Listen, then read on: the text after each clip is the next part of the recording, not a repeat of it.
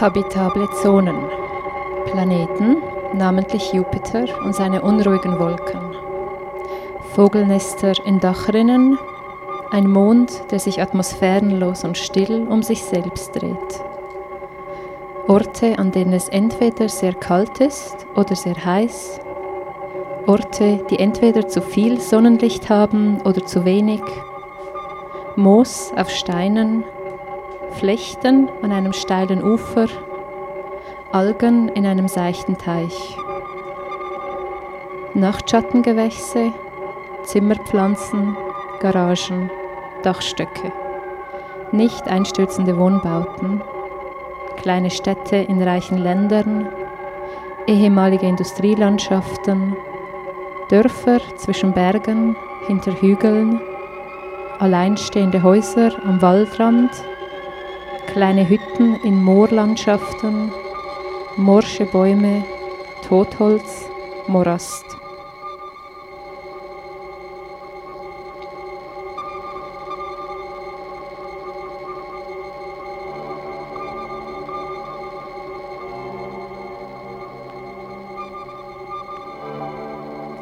periphere Gedanken. Veränderungen im Weltraumwetter, Observatorien und ihre Orte.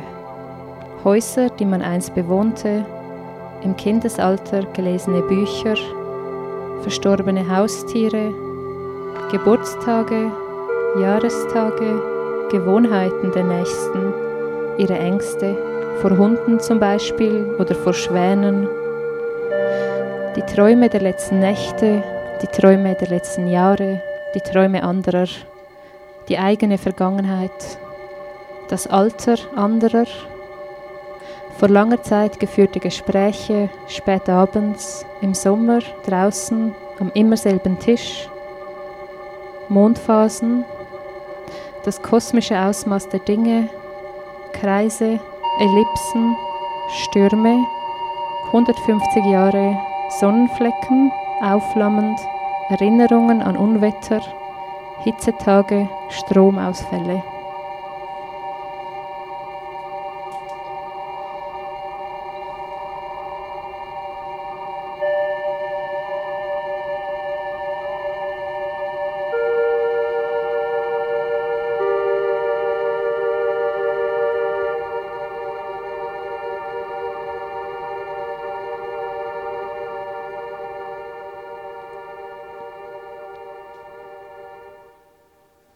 Umkreis. Am Waldrand steht eine tote Birke. Ein mittelhoher, blasser Baum, den die feinsten Äste ausgefallen sind und dessen Holz sich jetzt nach oben hin ausfranst. Blätter trägt er keine mehr. Und von außen ist es nicht sichtbar, aber innen hat sich der Baum, der Stamm, von der Rinde gelöst. Die Wurzeln des Baumes stecken noch in der Erde, wie ein locker sitzender Zahn im Kiefer, und eines Tages, eines baldigen Tages wohl, wird der Baum beginnen langsam zu kippen, und dann wird er fallen. Er wird auf der Erde aufprallen, auf dem Feld vor ihm, oder er wird in den Wald hineinstürzen, in die Bäume hinter ihm. Und je nachdem wird er in ihren Ästen hängen bleiben oder aber sie abbrechen und mit sich reißen. Je nachdem, welche Wurzeln zuerst nachgeben, je nachdem, wie stark der Wind weht und aus welcher Richtung. Bei jedem Unwetter denke ich an diese Birke. Ich versuche mir vorzustellen, wie es sein wird, wenn sie eines Morgens nach einer besonders stürmischen Nacht nicht mehr dort steht, sondern liegt, die brüchigen Äste um sie herum verteilt, die ausgerissenen Wurzeln im Licht des Tages, ein unebenes Loch in der braunen Erde unter ihr. Ich versuche mich auf diesen Anblick vorzubereiten. Ich versuche mir vorzustellen, wie es sich anfühlen wird etwas so Vertrautes in einer solch unvertrauten Situation zu sehen. Wie der Blick auf eine Wand, von der man jahrealte Bilder abgenommen hat, sodass dann nichts wirklich Neues ist, aber auch nichts Altes mehr. Nur eine neue Leere und leise Spuren, die an das erinnern, was damals gewesen ist. Aber nichts, was dem Auge wirklichen Halt bieten könnte. So stelle ich mir vor, so wird sich das anfühlen. Ich versuche, die Birke bis dahin im Auge zu behalten.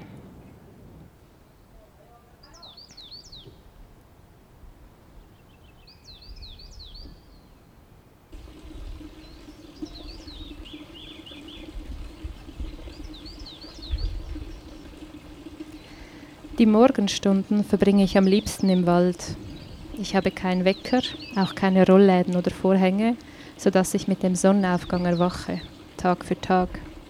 Im bleichen Orange des Sommers, im fahlen Grau des Winters, in allem, was dazwischen liegt. Ich ziehe meine Stiefel an und wasche mir das Gesicht im Brunnen, dann gehe ich den Feldrand entlang, an den Birken vorbei in den Wald. Ich ziehe die gleichen Kreise, Tag für Tag, ich beginne an der Stelle, an der eine Reihe sich links drehender Linden steht. Ich strecke meine Hand aus und berühre im Vorbeigehen jede einzelne von ihnen, ihre kühlen Rinden, eine letzte Erinnerung an die Nacht, die soeben vergeht. Ich gehe über den laubigen Boden und folge einem Weg, den ich so gut kenne, dass ich ihn nicht erklären könnte. Und ich weiß auch, dass ich das nie werde tun müssen, weil ich der Einzige bin, der diesen Weg geht weil es kein eigentlicher erkennbarer Weg ist, sondern eine immer gleiche Route, die ich jeden Tag aufs Neue wähle, die nicht besser oder schlechter ist als irgendeine der anderen zahllosen Routen, die es im Wald geben würde, die aber meine Route ist, die außerhalb von mir und meinem Leben keine Bedeutung hat für die Welt.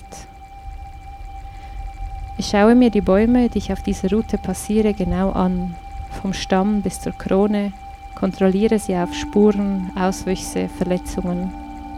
Kontrolliere, ob ihre Blätter sich verfärben oder ob sie zu wenig Sonne abbekommen oder zu viel, ob der Efeu an ihnen hochklettert, ob Vögel in ihnen Nester bauen. Dann, wenn es Mittag wird, wenn das Licht stärker wird, wenn der Tag schon fast halb vorbei ist, gehe ich in den Garten.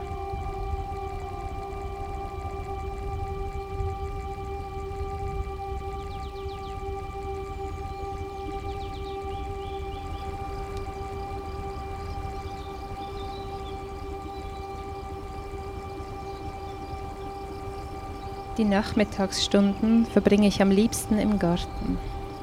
Im wärmsten Licht betrachte ich die Bäume Monat für Monat, ihre Äste, Knospen, Blüten, Früchte.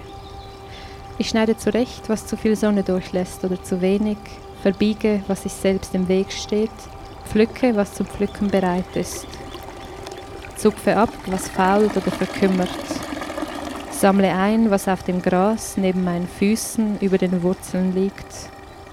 Trage nach Hause, esse, lagere ein, brenne Schnaps, Monat für Monat. Meine Hände machen das von alleine. Ich muss nicht darüber nachdenken, was zu machen ist. Es wird einfach gemacht von mir, von meinem Körper, unhinterfragt. Ich gehe zwischen diesen Bäumen, die sich so ewig anfühlen, so unverändert, und strecke meine Hände nach den immer gleichen Ästen, den immer gleichen Früchten. Diese Hände, die einzigen, die ich habe, die einzigen, die ich je und immer schon gehabt habe. Jeder Griff, jede Regung meiner Hände, jede Bewegung ist die Erinnerung an sich selbst. Und jede Frucht ist die Wiederholung dessen, was schon gewesen ist. Gleichzeitig ist sie die Vorhersage für das, was noch sein wird, auch ohne meine Hände. Ich frage mich oft, was die Obstbäume ohne das Zutun meiner Hände wären. Sie wären wohl wilder, verwucherter, größer. Die äußersten Zweige würden länger werden, ineinandergreifen, sich verflechten. Was meine Hände ohne die Früchte, ohne die Bäume wären, das frage ich mich nicht. Ich mache weiter, bis es Abend wird. Und dann gehe ich in die Werkstatt.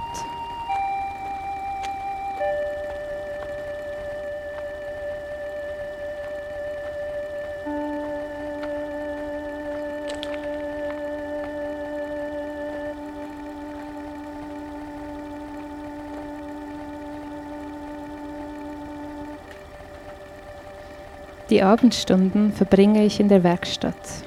Ich, schalte die helle, gelbe Lampe an und das Licht schwappt über die Fenster hinaus in die Dunkelheit. Ich beginne mit der Arbeit. Betten, Tische, Stühle, Zäune, Tore, Türen. Für Häuser, Zimmer, Sommerküchen. Sitzbänke, die draußen stehen werden, in Gärten, unter Lauben, unter Obstbäumen. Leitern, Zäune, für Felder, Gemüsebeete, Gärten, Bienenstöcke, Tragkörbe, Särge. Irgendjemand braucht immer irgendetwas, so scheint es. Stunde um Stunde zersäge ich Holz, schleife ab, zimmere es zu etwas Neuem zusammen. Hin und wieder betrachte ich die hellen und dunklen Jahresringe in den Brettern, diese Ringe, die in sanfter Unregelmäßigkeit ihre eigene Zeit messen. Manchmal vergesse ich mich dann in ihnen. Ihre Schwingungen, so kommt es mir vor, haben etwas zu erzählen, nur kann ich sie nicht hören, so sehr ich es auch versuche. Ich weiß aber, dass es wichtig ist, wichtiger und echter als alles, was ich in meinem Leben je gehört habe. Stattdessen säge ich weiter, ich schleife, ich lackiere, weil der Alltag und das Leben der Menschen dies verlangt, weil das menschliche Leben nicht Menschliches braucht, um daran abzuprallen, um die eigenen Grenzen zu spüren, um ein Ende zu erkennen und sich selber zu verorten, sich selber nicht zu vergessen. Stunde um Stunde, Tag um Tag führe ich die immer gleichen Bewegungen aus nur das, was dabei herauskommt, ist jedes Mal etwas anderes. Auch wenn das Holz aus dem gleichen Wald stammt, so sind die Muster, die Linien, die Ringe anders. So erzählen sie von anderen Jahren, von anderen Böden und von anderen Winden.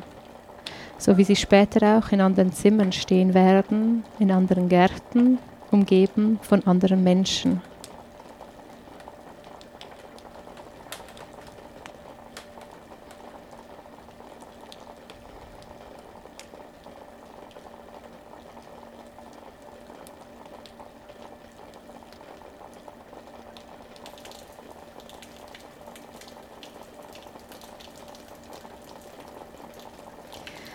Heute Abend, als das tote, aber ansonsten unversehrte Reh im Garten lag, mit seinen geschlossenen Augen, dem offenen Mund und diesen Zähnen, die menschlicher aussahen, als ich zugestehen wollte, heute Abend, als wir drei um das Reh herumstanden, in der hellblauen Dämmerung, es anschauten und schwiegen, da fiel mir ein, dass es eine Zeit gegeben hat, in der ich nachts in den Wald gegangen bin, alleine. Ich habe gewartet, bis alle Lichter aus waren, dann bin ich aufgestanden, aus meinem Zimmer hinaus und in den Gang, wo ich manchmal meine Geschwister im Schlaf sprechen hören konnte oder wo ich gelegentlich einen Streifen Licht unter ihren Zimmertüren sah.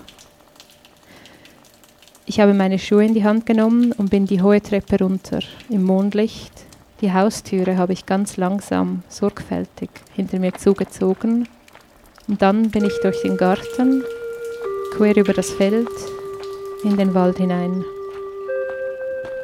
Vor Tieren hatte ich keine Angst, nie. Ich wusste, dass es hier im Tal keine allzu gefährlichen gab und dass die, die gefährlich werden können, nur dann angreifen, wenn sie zuerst angegriffen werden. Mir war bewusst, dass es in der Nähe, in den Bergen, Wölfe gab, war es auch schon Jahre her, dass sie gesehen wurden.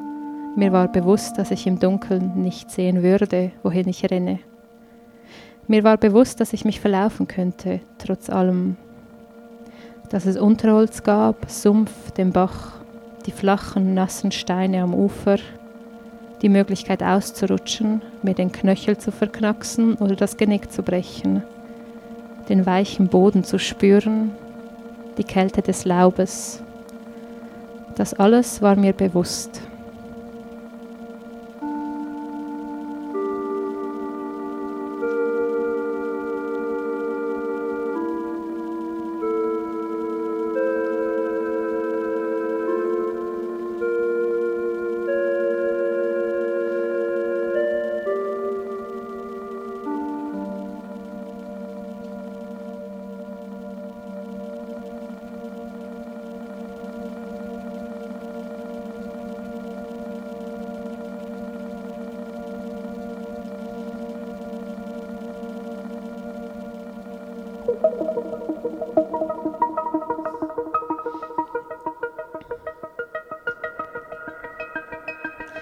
Habitable Zonen, Planeten, namentlich Jupiter und seine unruhigen Wolken, Vogelnester in Regenrinnen, Marder im Dachstock, Bienenstöcke, ein Mond, der sich atmosphärenlos und still um sich selbst dreht, Orte, an denen es entweder sehr kalt ist oder sehr heiß, Orte, die entweder zu viel Sonnenlicht haben oder zu wenig.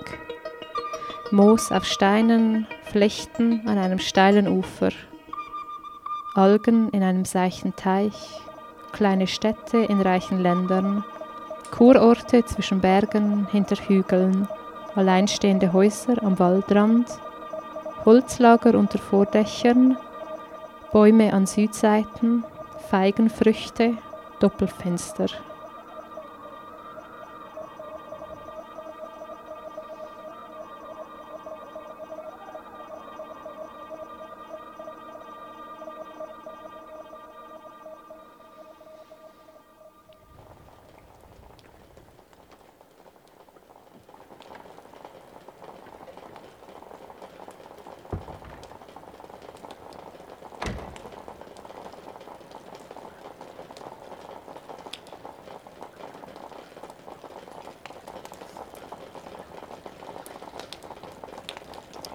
Ich habe gestern vermehrt an zerschnittene Fotos gedacht, an Menschen, die man anhand ihrer eigenen Konturen loslösen kann von Raum, Zeit und Kontext.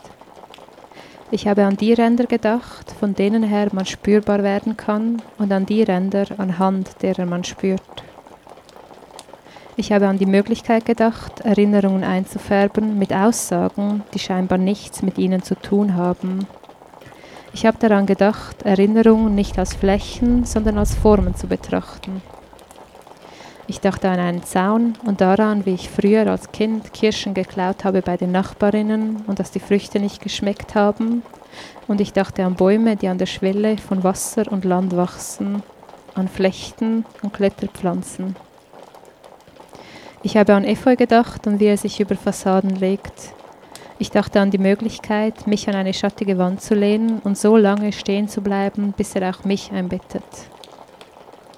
Ich dachte an Unkraut und ich dachte an Beton. Ich dachte an Ausblicke von Hausdächern, von Balkonen, an Ausblicke aus den Fenstern der Nachbarinnen. Der gleiche Blickwinkel auf das Leben, nur um ein paar Grad abgewichen von der üblichen Realität. An Menschen, die von ihrem Haus in mein Haus hineinschauen können, an von der Straße aus gesehene Häuser im Schritttempo an mir vorbeiziehen, leere öffentliche Plätze.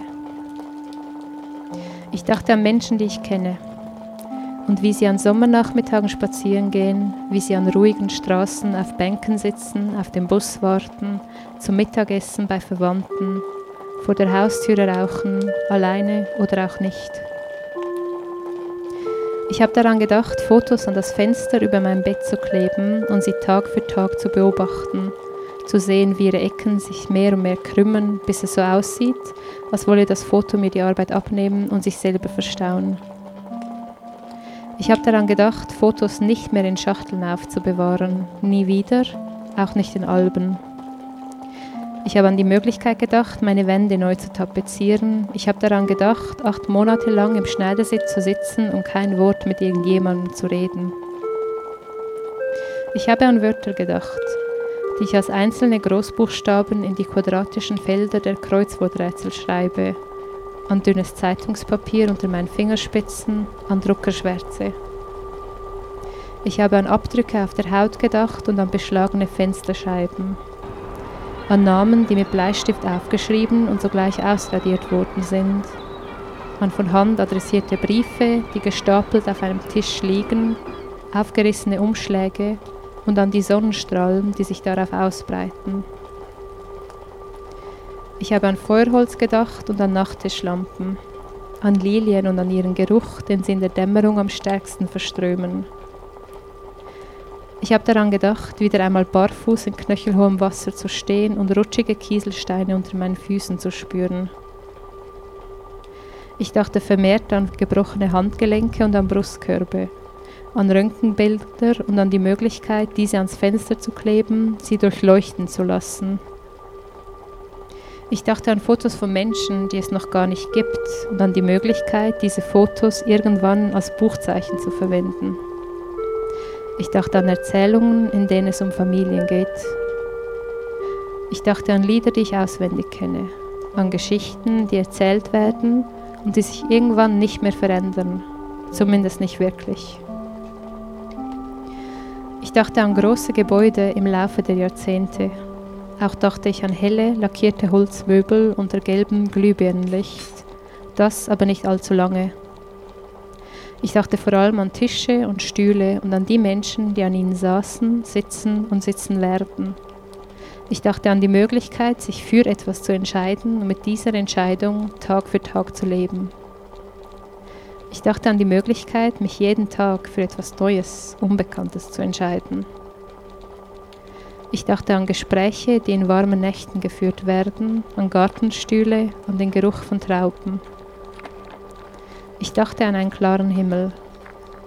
Ich dachte daran, den Fischen zuzuschauen, wie sie im Sommer durch meinen Schatten schwimmen, als gäbe es mich gar nicht. Ich dachte daran, in den Wald zu gehen und alle Linden zu zählen. Ich dachte daran, den Mond als Fläche zu betrachten und nicht als Form.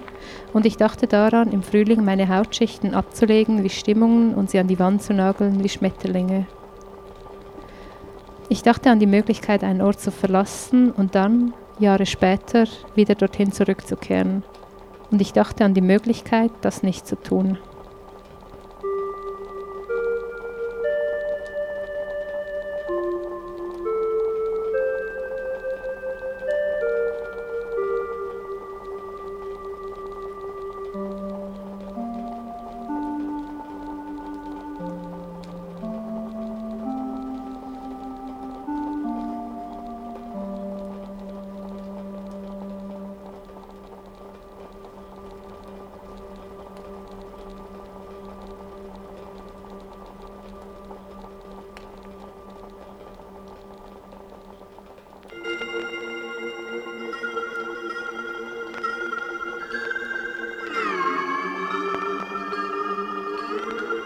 Habitable Zonen Planeten, namentlich Jupiter und seine unruhigen Wolken, Vogelnester in Dachrinnen, ein Mond, der sich atmosphärenlos und still um sich selbst dreht, Fußspuren im Kies, grobe Sandstrände, Dünenlandschaften, Orte, an denen es entweder sehr kalt ist oder sehr heiß, Orte, die entweder zu viel Sonnenlicht haben oder zu wenig. Brandgebiete, zehn Jahre nach dem Feuer, Schwemmholz an Land, Moos auf Steinen, Flechten an einem steilen Ufer, Algen in einem seichten Teich, Dörfer zwischen Bergen, hinter Hügeln an der Küste, alleinstehende Häuser neben Mauern, Sperrzonen, Schutzgebiete.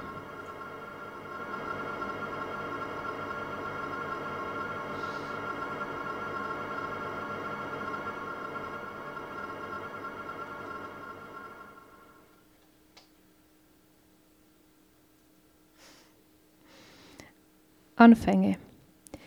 Denise, der Brand auf dem Hügel, das Meer, der Sommer und die Pflastersteine im Licht. Nein. Denise, das Meer, der Brand auf dem Hügel, der Tag auf dem Rücksitz, der Sommer, der Hafen, der Rauch. Nein. Denise, das Meer, der Brand auf dem Hügel, der Tag auf dem Rücksitz, der Sommer, der Sommer, der Sommer. Nein.